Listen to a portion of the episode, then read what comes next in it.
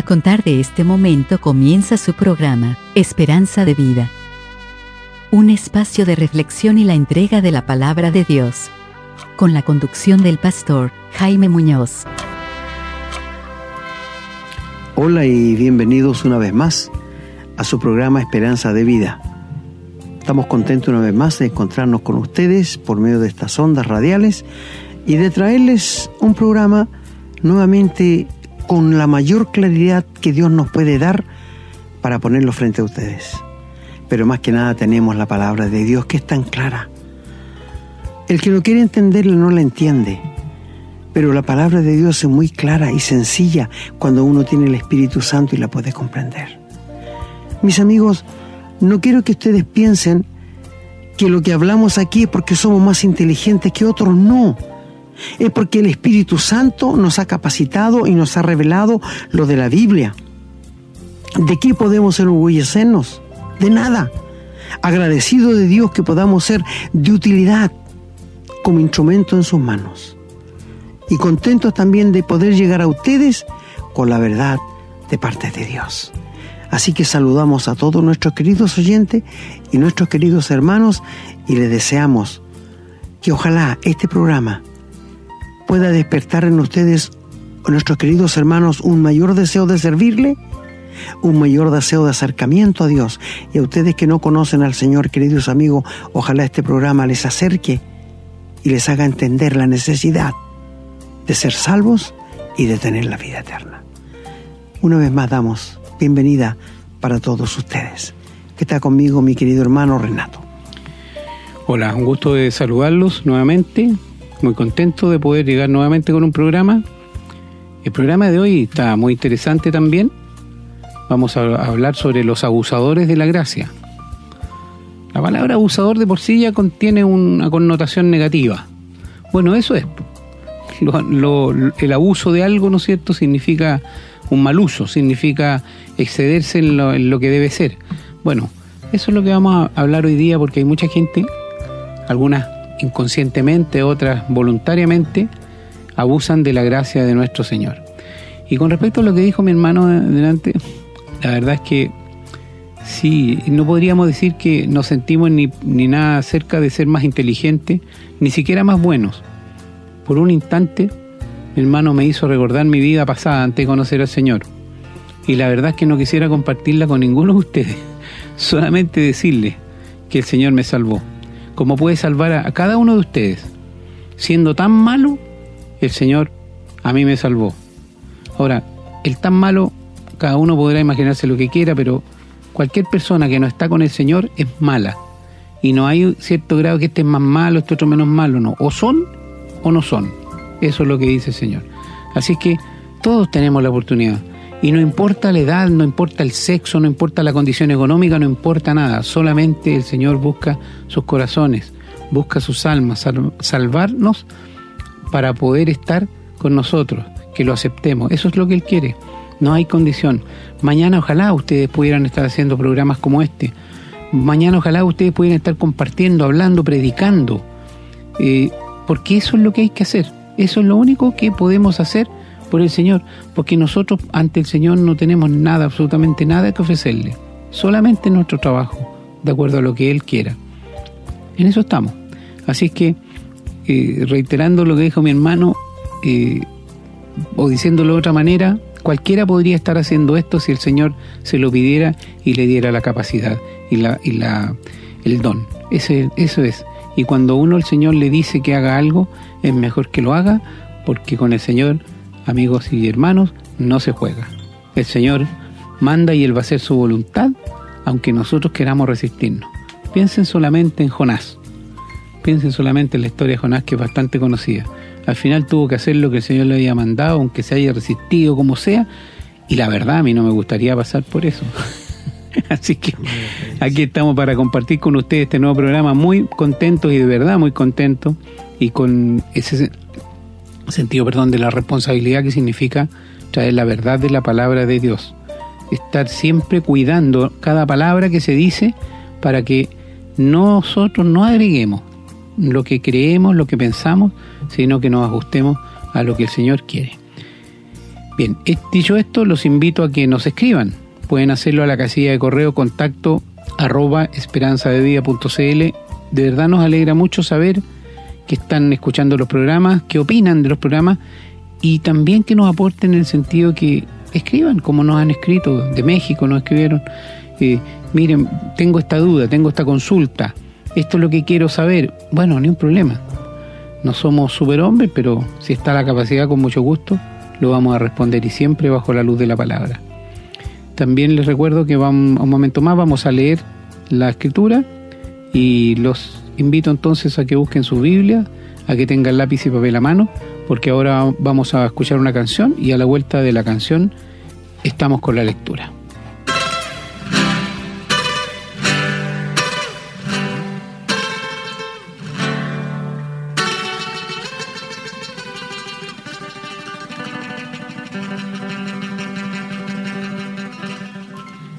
Bien, vamos a comenzar la lectura bíblica en el Antiguo Testamento, en el libro de Números, capítulo 22. Y vamos a leer de los versículos del 4 al 13. Dice la palabra. Y dijo Moab a los ancianos de Madián, ahora lamerá esta gente todos nuestros contornos, como lame el buey la grama del campo. Y Balac, hijo de Zippor, era entonces rey de Moab. Por tanto, envió mensajeros a Balaam, hijo de Beor, en Petor, que está junto al río en la tierra de los hijos de su pueblo, para que lo llamasen diciendo, un pueblo ha salido de Egipto y aquí cubre la faz de la tierra y habita delante de mí. Ven pues ahora te ruego, maldíceme este pueblo, porque es más fuerte que yo. Quizá yo pueda herirlo y echarlo de la tierra, pues yo sé que el que tú bendigas será bendito y el que tú maldigas será maldito. Fueron los ancianos de Moab y los ancianos de Madián con las dádivas de adivinación en su mano, y llegaron a Balaam y le dijeron las palabras de Balac. Él les dijo, reposad aquí esta noche y yo os haré, daré respuesta según Jehová me hablare. Así los príncipes de Moab se quedaron con Balaam. Y vino Dios a Balaam y le dijo, ¿qué varones de estos, o qué varones son estos que están contigo? Y Balaam respondió a Dios, Balac, hijo de Zippor, rey de Moab, ha enviado a decirme, He aquí este pueblo que ha salido de Egipto cubre la faz de la tierra, ven pues ahora y maldícemelo, quizá podré pelear contra él y echarlo. Entonces dijo Dios a Balaam, No vayas con ellos, ni maldigas al pueblo, porque bendito es. Así Balaam se levantó por la mañana y dijo a los príncipes de Balac, Volveos a vuestra tierra, porque Jehová no me quiere dejar ir con vosotros. Vamos a continuar la lectura en 2 Crónicas, capítulo 26, y los versículos del 1 al 5. Dice la palabra. Entonces todo el pueblo de Judá tomó a Uzías, el cual tenía 16 años de edad, y lo pusieron por rey en el lugar de Amasías su padre. Uzías edificó a Elot y la restituyó a Judá después que el rey Amasías durmió con sus padres. De 16 años era Ucías cuando comenzó a reinar y 52 años reinó en Jerusalén. El nombre de su madre fue Kecolías de Jerusalén e hizo lo recto ante los ojos de Jehová conforme a todas las cosas que había hecho Amasías su padre. Y persistió en buscar a Dios en los días de Zacarías, entendido en visiones de Dios, y en estos días en que buscó a Jehová, él le prosperó.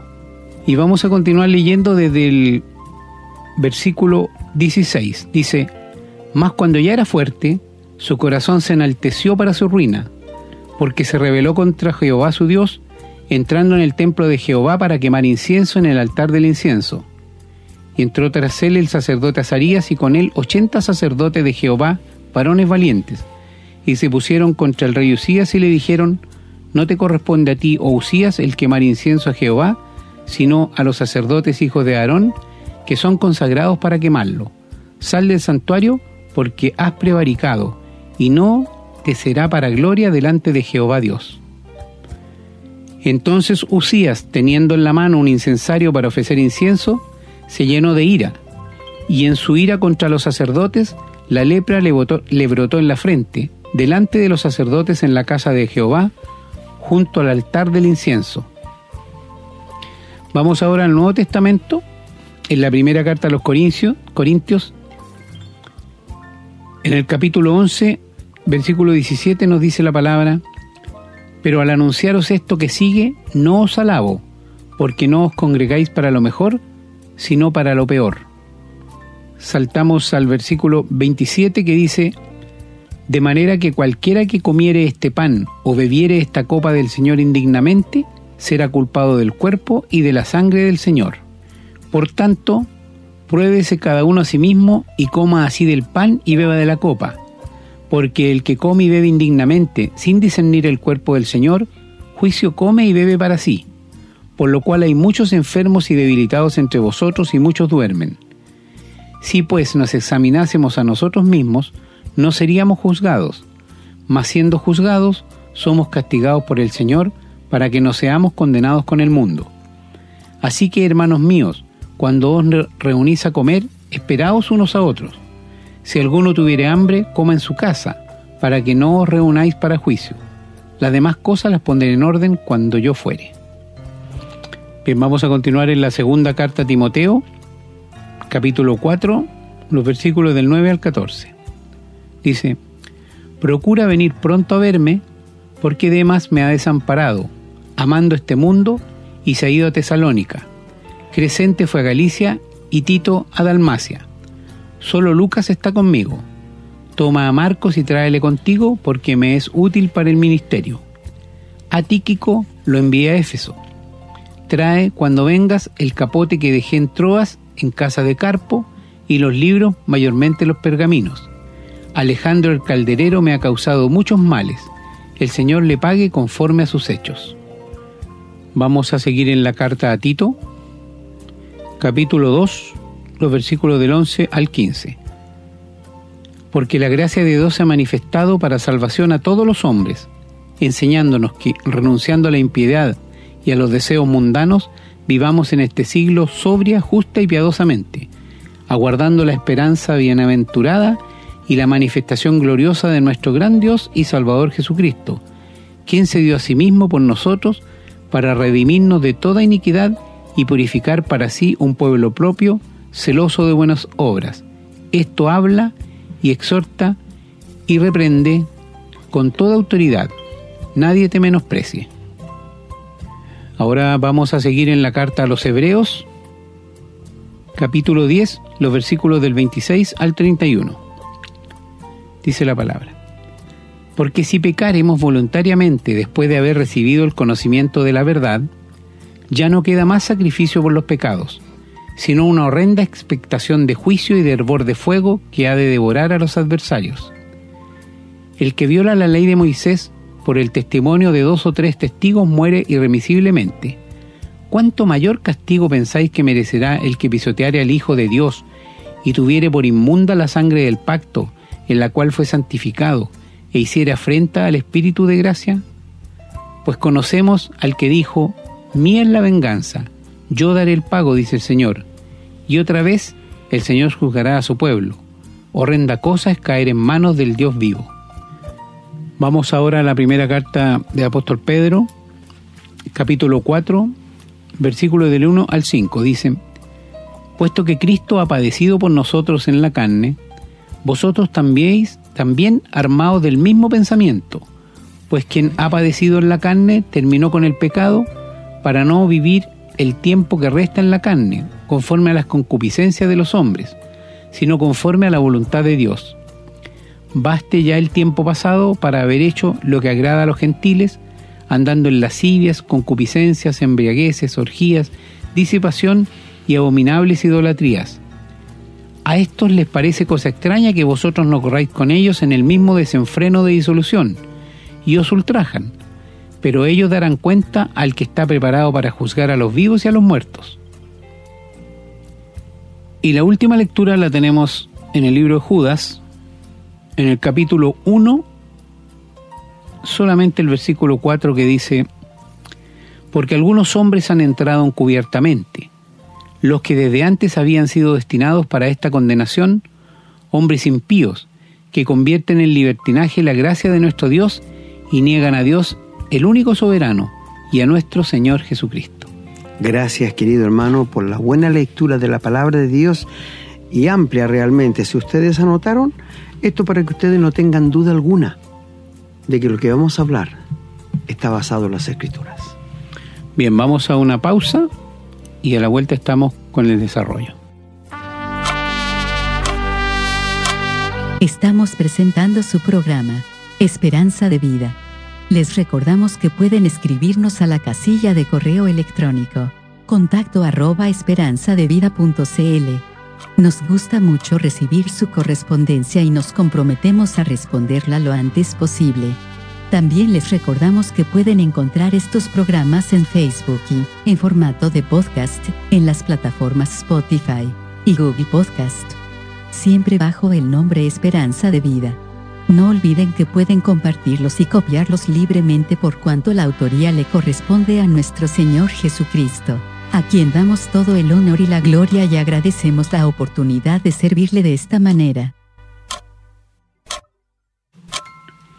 Amigos y hermanos, al hablar de abusadores, al tiro salta a nuestra memoria que alguien no está bien, que alguien está haciendo cosas indebidas. Y es correcto, es completamente incorrecto. Y cuando hablamos de los abusadores de la gracia, pensemos primero, ¿qué es la gracia? Bueno, la gracia dice la Biblia que se ha manifestado para salvación a todos los hombres. La gracia es un favor inmerecido de parte de Dios para todos nosotros y para los hijos de Dios. La gracia es lo que no merecemos, lo que yo no merezco, lo que tú no mereces. Eso es gracia cuando Dios lo llega a realizar en nosotros. La Biblia dice que por gracia somos salvos, por medio de la fe, y esto no de vosotros, para que nadie se gloríe, no por obras para que nadie diga por, porque yo soy bueno, porque hice buenas cosas, estoy aquí. No, por gracia, favor inmerecido. Esto significa lisa y llanamente la gracia. La gracia vino por el Señor Jesús, pero la ley vino por Moisés. Cuando habla en esto las escrituras allí en 1 Juan capítulo, en el Evangelio de Juan 1.18. Pero amigos, ¿Hay gente que es abusadora de la gracia? Por supuesto que sí. Sean estos inconversos o cristianos. Usted me podrá decir, ¿hay cristianos también que son abusadores? Por supuesto que sí. Pero vamos a tocar primeramente a los que no conocen al Señor. ¿En qué manera ellos son abusadores de la gracia? Donde lo oyó nuestro querido hermano allí la historia de Balaam, que era un profeta realmente, y este hombre parece que era profeta y adivino por lo que la Biblia nos revela. Y el rey Balak, el rey de Moab, vio que los israelitas pasaron el Jordán y se acercaban a la tierra de Moab para destruirla y apoderarse de la tierra porque Dios así lo había declarado. Y manda a buscar a este hombre, ofreciéndole muchas riquezas, muchos dones, para que maldiga a Israel. Y cuando llegaron estos hombres, este hombre mostró o quiso mostrar mucho temor de Dios. Y le dice, quédense aquí, voy a hablar con Dios a ver qué me dice. Y Dios le dice, oye, ¿quiénes son esos hombres que han venido? Y le dice, el rey Balak los mandó para que maldiga a Israel. Entonces le dice, ¿me das permiso para ir? Dios le dijo, no. Entonces él se enojó, se amurró y le dijo a los príncipes, váyanse porque Dios no me dejó ir. A los dos días después, el rey mandó más honorables con más regalos para que este hombre fuera. Y cuando llegaron los hombres, Dios le dijo, esperen aquí, déjenme hablar con Dios primero. Y vuelve otra vez a preguntarle a Dios, Dios, voy a ir. A lo que Dios le dice, anda. Dios ya le había dicho que no. Cuando Dios nos dice no, es porque no. Seguir insistiéndole a Dios es ser un abusador de la gracia. Porque Dios puede consumirnos en un instante. Y Dios le dijo, anda, pero vas a hablar lo que yo te diga. Y este hombre fue. Y ya sabemos la historia que el mulo que tenía al burro lo llevó, le apretó la pierna, se le echó y él lo golpeó y el Dios permitió que abrir la boca del mulo, del burro y le dijo, ¿por qué me castigas? Acostumbro a hacer esto y él le dijo, no. Y cuando mira ve que hay un ángel con una espada revolvida por todos lados y le dice, en este momento si el mulo no se hubiera apartado, yo te habría matado a ti y a la mula habría dejado con vida. Y le dice, ¿quieres que me devuelva? Después que iba ya con toda la furia. Y después él llegó allá y bendijo a Dios, a los israelitas, porque no pudo maldecirlo, porque te habló puras cosas buenas. Y este hombre al final dijo, muera yo la muerte de los justos. Esa era la esperanza, pero era un abusador de la gracia de Dios y murió atravesado por las mismas espadas de los israelitas. Amigo, nadie puede jugar con la gracia de Dios sin hacerse daño. Te repito, nadie puede jugar con la gracia de Dios sin hacerse daño. El rey Usías, donde lo leyó también, era un rey joven, muy inteligente, a quien Dios le dio un gran conocimiento, inventó máquinas para pelear, máquinas que tiran piedra, pero cuando él, su corazón se enorgulleció, él tomó un incensario y quiso entrar al templo a ofrecerle incenso a Dios que solamente era a los sacerdotes permitido. Y este hombre quiso abusar de la gracia de Dios y 80 sacerdotes se pusieron y lo pararon y le dijeron que no entrara. A lo que este hombre se enojó con los sacerdotes y en su enojo le brotó la lepra y los sacerdotes le apuraron a que saliera de allí del lugar santo, un hombre leproso no podía entrar. Y este hombre murió leproso y un hijo de él siguió con el reino. ¿Te das cuenta que nadie puede jugar con la gracia de Dios y quedar sin castigo? Es que nadie se puede jugar con la gracia de Dios. Nadie puede ser un abusador. ¿Y en qué sentido un cristiano puede ser abusador? Mira amigo, la Biblia nos dice que uno cuando se convierte a Dios, cuando llega a ser un hijo de Dios, tiene que renunciar a todo lo que es pecaminoso. Pero hay muchos cristianos que no lo hacen. Muchos no lo hacen y se convierten en abusadores de la gracia de Dios. ¿Te das cuenta tú? Un cristiano que sabe lo que tiene que hacer y no lo hace es un abusador de la gracia de Dios. Y hay muchos en las escrituras, podríamos citarle muchos casos nosotros, de la gracia de Dios. Pero queridos amigos, la gracia de Dios se ha manifestado para salvación a todos los hombres. Y luego dice que renunciando a lo oculto y vergonzoso, los cristianos vivan de acuerdo a la verdad, pero los cristianos no lo hacen. Temo en el día de hoy que la iglesia le ha abierto tanto las puertas al mundo que parece que el mundo está dentro de la iglesia y la iglesia está fuera en el mundo. Eso se llama abusar de la gracia de Dios, pero no siempre va a ser así.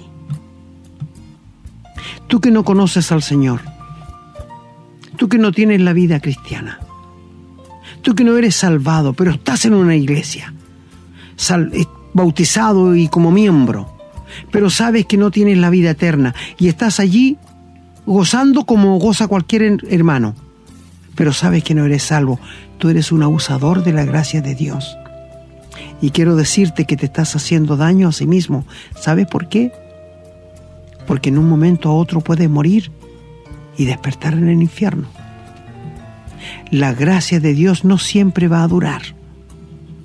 Quiero decirte amigos y hermanos que este tiempo que estamos viviendo es uno de los mejores tiempos desde que el hombre ha existido en la tierra hasta ahora, porque es el tiempo de la gracia de Dios. Los israelitas vivieron en la ley, no pudieron cumplirla. Nosotros estamos viviendo en el tiempo de la gracia de Dios. No habrá otro tiempo como este. Porque después que Cristo venga a buscar su iglesia, comenzará la gran tribulación. Momento que no puedo describirles. Porque va a ser un momento muy difícil para vivir en ese tiempo. ¿Qué es abusar de la gracia de Dios? ¿Un cristiano? Bueno, el apóstol Pablo tenía muchos colaboradores. Y uno de ellos era Demas, que le ayudó mucho al apóstol. En muchas de sus cartas lo menciona, Demas está conmigo, es mi brazo derecho. Pero encontramos allí en 2 Timoteo que Pablo dice, Demas se ha ido armando al mundo. Ya no está conmigo, solo Lucas está conmigo. Mi amigo, ¿sabes tú que aquellos que son verdaderos cristianos y vuelven atrás, porque hay muchos que vuelven, va a ser su vida tan triste, tan amarga? Hay muchos casos en las escrituras. Dios dice que nosotros como hijos de Dios somos templo del Espíritu Santo. Y hay cristianos, escúchame, salvados por la gracia de Dios, que siguen, no han sido capaces de ser aquello, porque les falta fe. Son abusadores de la gracia. Toda cosa que haga un cristiano no obedeciendo las escrituras, es un abusador de la gracia. Pero mire, escúchame ahora. Tú que no conoces al Señor, Dios te ha dado mucho tiempo para que te arrepientas, para que entregues tu vida a Dios y para que obtengas el perdón de pecados. Y tú piensas que Dios te va a aguantar para siempre así. Eso es abusar de la gracia de Dios. Porque Dios dice, si hoy escuchar a su voz, no endurezcáis vuestros corazones como pasó con el pueblo de Israel. Mi amigo, ¿eres un abusador de la gracia? Mi hermano, ¿eres un abusador de la gracia? En la iglesia de los Corintios, cuando se juntaban para celebrar la cena del Señor, se juntaban indignamente, porque uno llevaba un cordero otro llevaba un pedazo de costilla de chancho y otro llevaba otro tipo de carne y antes de celebrar la cena se ponían a comer la carne allí en la iglesia, fuera en el patio y los que no tenían menos no llevaban casi nada porque no era el lugar de ir a una fiesta y se curaban y después que estaban curados celebraban la cena del Señor, abusadores de la gracia. A tal punto fue tan grande el pecado que ellos cometían que el apóstol tuvo que escribirle que, que antes de ir a la mesa del Señor a la cena, que se examine cada uno. Y les dice, no tienen casa en que coman y beban, sino que lo vienen a hacer aquí en la iglesia para avergonzar a los que no tienen nada. Y Dios había permitido ya que muchos hermanos murieran y otros quedaran en cama enfermos. Abusadores de la gracia de Dios. Quizás habla algún hermano que está viviendo una vida doble, que aparte de su señora tiene una pareja, pero va a la iglesia, participa de la cena del Señor, mi hermano, estás comiendo juicio y la gracia de Dios puede caer en cualquier momento sobre ti. No seas un abusador de la gracia de Dios. ¿Sabes qué es pecado? saber hacer lo bueno y no hacerlo. Santiago 1, Santiago 4 dice eso. Eso es pecado, saber hacer lo bueno y no hacerlo. Hablo a un pastor de alguna congregación que abusa de sus miembros, sacándoles plata, robándoles tiempo y abusando en cualquier manera, no abusa de la gracia de Dios porque la mano puede caer sobre ti. Cuando estuve en Iquique, había un pastor de una iglesia pentecostal muy abusador de los cristianos. Tenía casa, tenía auto, a costilla de la iglesia. Y era un hombre joven, relativamente joven. Y él fue a una conferencia al Perú. Y allá murió de un paro cardíaco. No se puede abusar de la gracia de Dios. Dios no permitirá que los abusadores de la gracia vayan más adelante. Estoy hablando a un hermano que está viviendo en pecado, oculto, y sigue yendo a la iglesia y participando como que él no ha hecho nada. Cuidado mi hermano. La gracia de Dios no siempre va a estar ahí contigo. En cualquier momento Dios te puede cortar, porque Él no permitirá que sigas siendo un abusador de la gracia. Quizás hablo a cristianos verdaderos que saben que tienen que renunciar a lo oculto y vergonzoso, pero no lo hacen. Y siguen viviendo vida doble en esa manera. No abusen de la gracia de Dios. Una cosa más simple. ¿Sabes? Si tú eres un hijo de Dios y sabes lo que tienes que hacer para agradar a Dios y no lo haces, eso es abusar de la gracia de Dios. Oh, hay tantas cosas que podríamos mencionar de los abusadores de la gracia de Dios. Pero sabes, mi amigo, si tú sabes, como he conversado con muchos, lo que tienes que hacer para ser salvo, para tener la vida eterna, pero dices, voy a dejarlo para después. Eso es abusar de la gracia de Dios. Si un joven entiende lo que tiene que ser para ser salvo y no encuentra el momento para entregarse a Dios esperando que alguna vez lo va a hacer, eso es abusar de la gracia.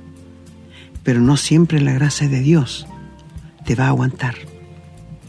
Dios es muy paciente, es muy misericordioso, pero también es un fuego consumidor. Cuando lo leyó la carta en Hebreos, que es un texto muy serio, que dice que habían algunos que pisotearon la sangre de Cristo. Y ya no queda más sacrificio por los pecados, sino una horrenda expectación de juicio y de hervor. Horrenda cosa es caer en manos de un Dios vivo. En el Antiguo Testamento hay una historia de una tribu, de la tribu de Coré.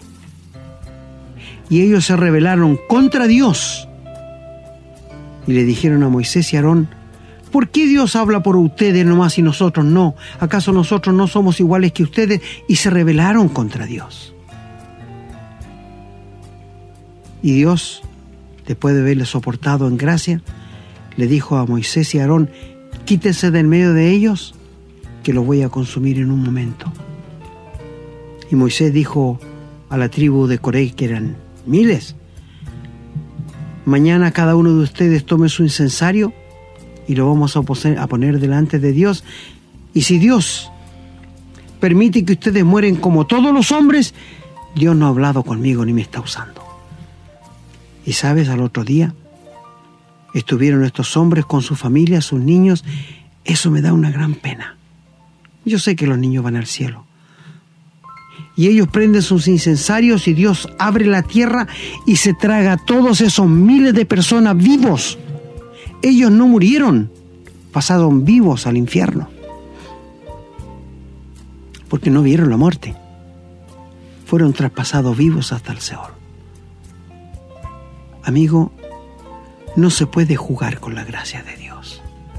Nadie, nadie, escúchame bien, que ha jugado con la gracia de Dios ha terminado bien.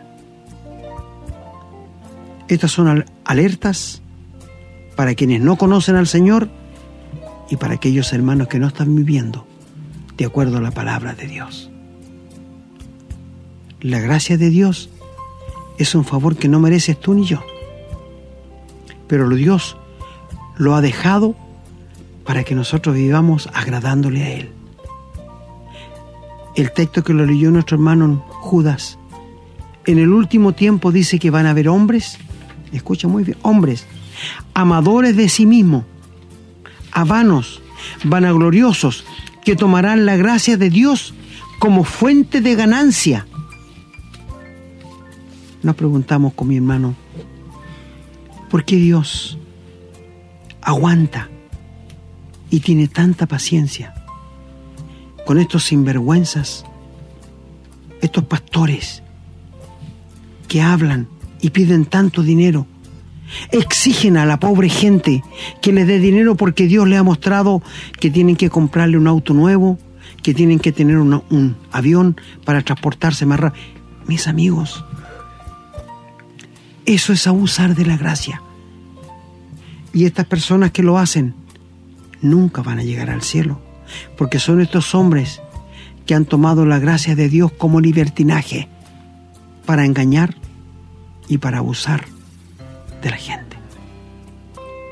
Estamos en los últimos tiempos. Estamos en los últimos tiempos que el Señor dijo que van a venir muchos a mi nombre, diciendo, aquí está Cristo, vamos para allá. Y usted sabe, yo no puedo decirles, queridos amigos, cómo es posible que la gente, con su inteligencia, le crea a los hombres. Sabes, querido amigo, los hombres inventan tantas mentiras. Dios me habló, Dios me mostró, tuve un sueño, fui arrebatado al cielo, Dios me reveló. Amigos, la revelación de Dios está hecha en la Biblia. No hay más revelación. El último que recibió revelación fue el apóstol Juan cuando le escribió el Apocalipsis. Y no hay más. No hay más revelaciones.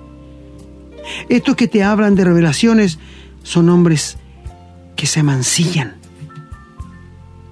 que se hacen dueños de las iglesias y viven como Durán, este pastor de Santiago, multimillonario ahora, y un hombre que está viviendo de las riquezas que le robó a Dios.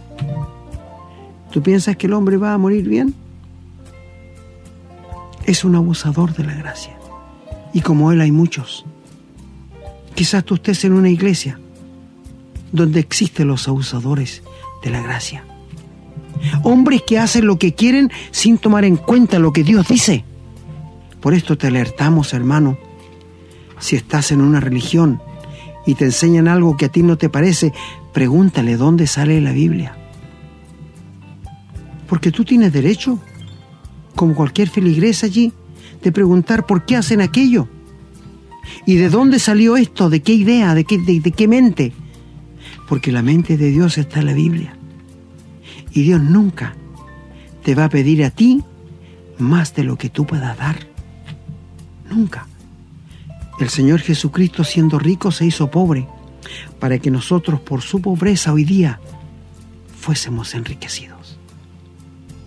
Los abusadores de la gracia seguirán saliendo hasta que antes el Señor venga a buscarnos.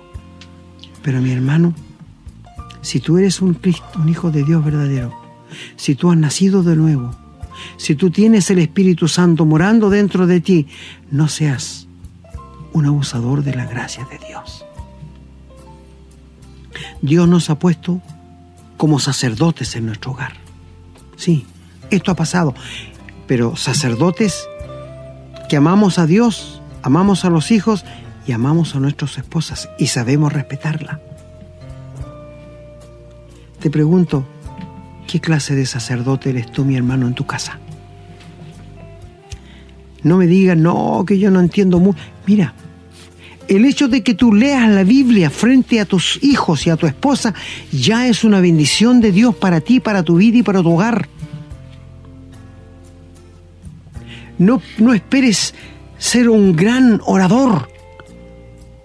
El hecho de leer la Biblia es una gran bendición en el hogar, porque el Espíritu Santo lo va a usar. Fíjate que había un, un hermano que tenía mucha vergüenza de repartir folletos en la calle, un, un, jovencito.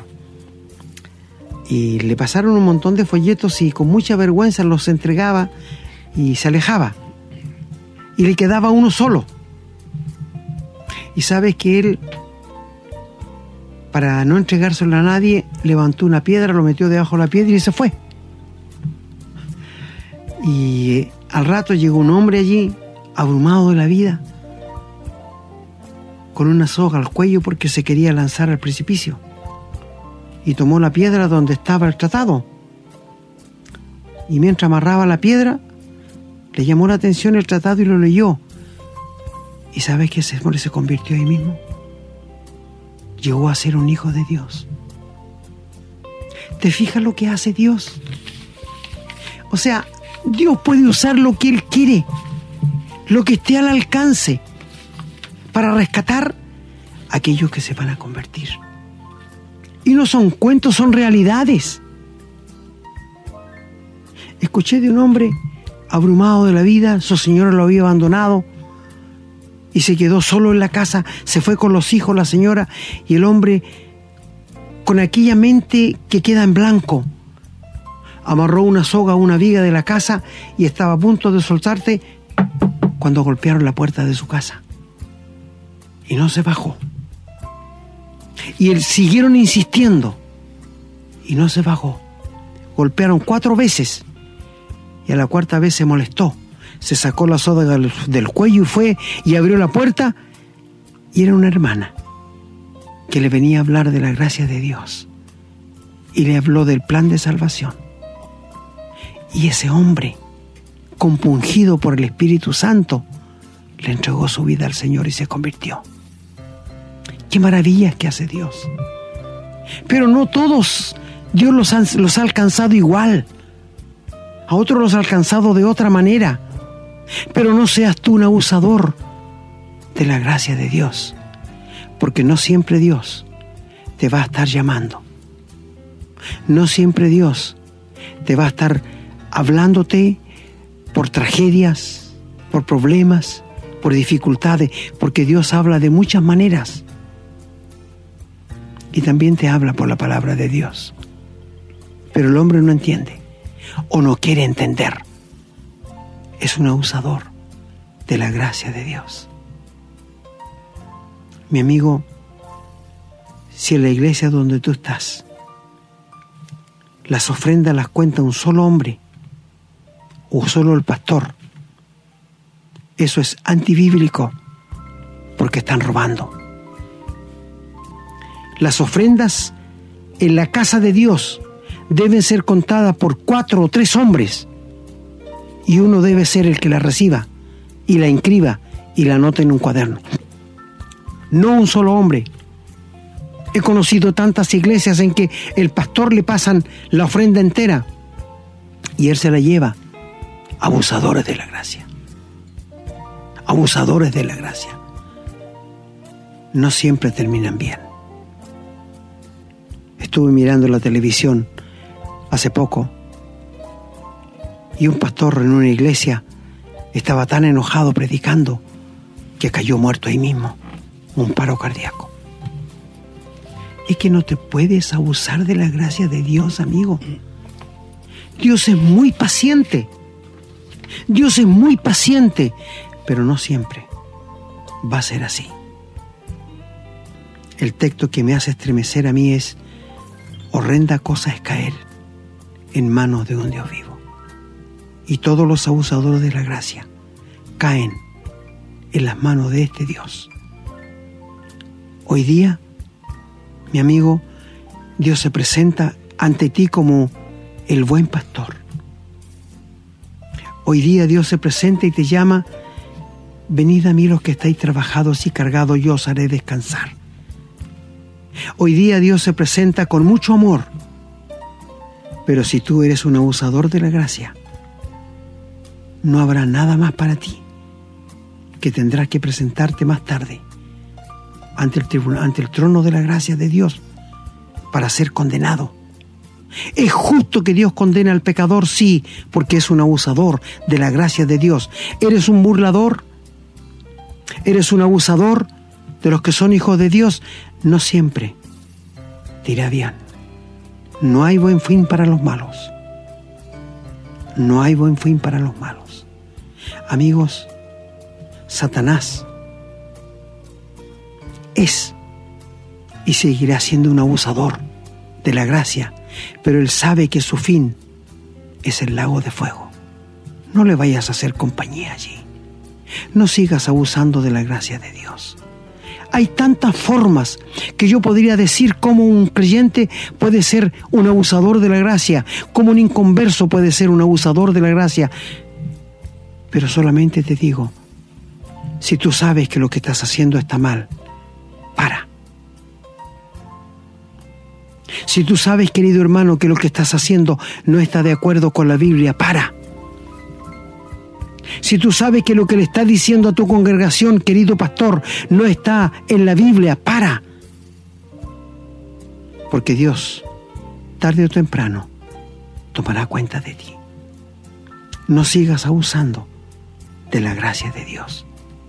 Y tú, amigo mío, que no conoces al Señor, no siempre la gracia de Dios estará a tu lado. ¿Sabes por qué? Porque hoy día en la noche podría el Señor venir a buscarnos y se acabó la gracia para ti. Hoy podría el Señor venir a arrebatarnos y llevarnos para el cielo. Qué glorioso, qué hermoso sería que el Señor viniera hoy a llevarnos para que estar para siempre con Él. La vida cristiana, querido hermano, se vive cada minuto, cada hora, cada siete días a la semana, cada 30 días al mes, cada 365 días al año. Vive al ojo de Dios, no al ojo de los hombres. Y tu vida, compárala con la Biblia, lo que dice. Y si tu vida está siendo vivida de acuerdo a lo que Dios dice, puedes estar tranquilo. Pero si no estás de acuerdo con eso, procura arreglarla frente a los ojos de Dios. Acércate más a Dios, querido hermano, porque mientras más cerca estés de Dios, más feo y negro será, verás tu pecado. Y tú, mi amigo que no conoces al Señor, hoy, hoy puede ser el último día de tu vida aquí en la tierra. Mañana ya puede que no estés y despertarás en la negrura del infierno. Abusadores de la gracia siempre lo han habido abusadores de la gracia siempre van a haber, sean cristianos o sean inconversos, pero nunca van a terminar bien. El abusador de la gracia se hace daño a sí mismo. No seas uno de ellos.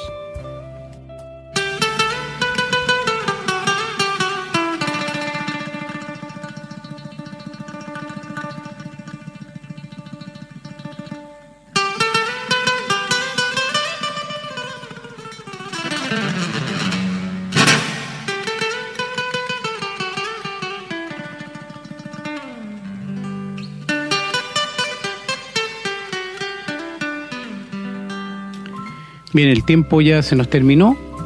Solamente nos quedan unos minutos para poder cerrar el programa. Eh, yo creo que al igual que otros que hemos hecho, este ha sido un programa muy claro, que se sostiene a sí mismo en la claridad. No es necesario dar muchas explicaciones, porque se ha dicho todo lo que se podía decir con respecto al abuso de la gracia. Entendemos que la gracia es ese favor inmerecido que nos regala Dios y sobre eso es lo que se está usando. La palabra uso, ya lo dijimos al principio, tiene una connotación de hacer algo, de aprovecharse de algo que y que no corresponde hacer. Ahora, ¿podemos usar de la gracia solo los que, inconversos, solo los cristianos o ambos? Ambos, ¿no es cierto? Quedó claro. Algunos ejemplos, ya se dijeron varios, pero pensaba yo y tomé nota acá, decía, abusamos de la gracia cuando pecamos sabiendo que ya hemos sido perdonados. Abusamos de la gracia cuando conocemos el Evangelio y no lo compartimos. Correcto. También abusamos de la gracia sabiendo el regalo que, y sabiendo el regalo de la salvación seguimos haciendo obras con la intención de ganar el cielo. Conocemos personas nosotros y muchas. Abusamos de la gracia cuando desobedecemos a Dios, obviamente.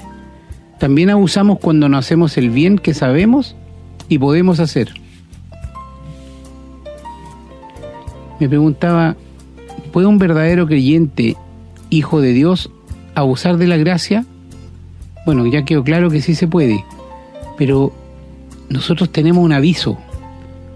Cuando uno sabe que está abusando de la gracia se da cuenta porque el Espíritu se lo advierte.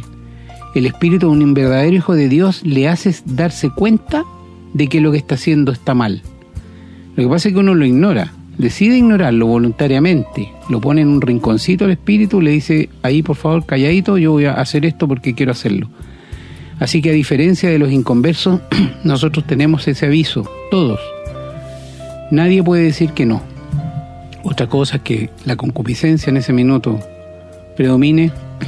Otra cosa es que nosotros abiertamente queramos rebelarnos contra Dios en ese momento. Pero los hijos de Dios siempre vamos a tener un aviso. Algunos le llaman conciencia o lo confunden con la conciencia. No, no, no es la conciencia, es el Espíritu del Señor que a uno le habla y le hace darse cuenta. Obviamente que los inconversos abusan de la gracia de Dios cuando no quieren aceptar el Evangelio. El pecado por el cual van a ser condenados todos aquellos que no aceptaron a Jesucristo, el sacrificio que Él hizo por nosotros. Bien, no tengo más que agregar. Me hubiese gustado alargar el programa, pero se nos acaba el tiempo. Así es que solamente me queda despedirme una vez más, muy contento de haber podido compartir esto de haber podido compartir esta, este conocimiento, esta sabiduría que el Señor trae en estos programas para todos nosotros, para todos quienes escuchan, para todos quienes de una manera u otra puedan ser, tomar contacto, tener conocimiento de esto que les pedimos que compartan. Porque también están abusando de la gracia. Si conocen a alguien que creen que pudiese este programa ayudarlo y no lo hacen. Este eso se trata. Se trata de que todos trabajemos juntos para la gloria de nuestro Señor. Que el Señor los bendiga a cada uno de ustedes y será hasta la próxima si Dios así lo quiere. Hermano. Muchas gracias, querido hermano. En verdad, eh, para mí personalmente este es un programa más solemne porque tiene que ver con la eternidad de cada uno de ustedes. Y por esto no se hagan partícipes siendo abusadores de la gracia de Dios. Oramos por todos nuestros queridos oyentes para que el Señor les despierte, les ayude. Y como dijo mi, mi querido hermano, la Biblia dice que el que sabe hacer lo bueno y no lo hace, le es pecado. Y eso es ser abusador de la gracia de Dios. Así que nos despedimos, agradecidos por la sintonía y diciéndoles, compartan la palabra de Dios, porque esto es bueno. Será hasta la próxima. hemos presentado su programa, Esperanza de Vida, un espacio de reflexión y enseñanza para la vida cristiana. Nos gustaría volver a contar con su sintonía. Que tengan un muy buen día.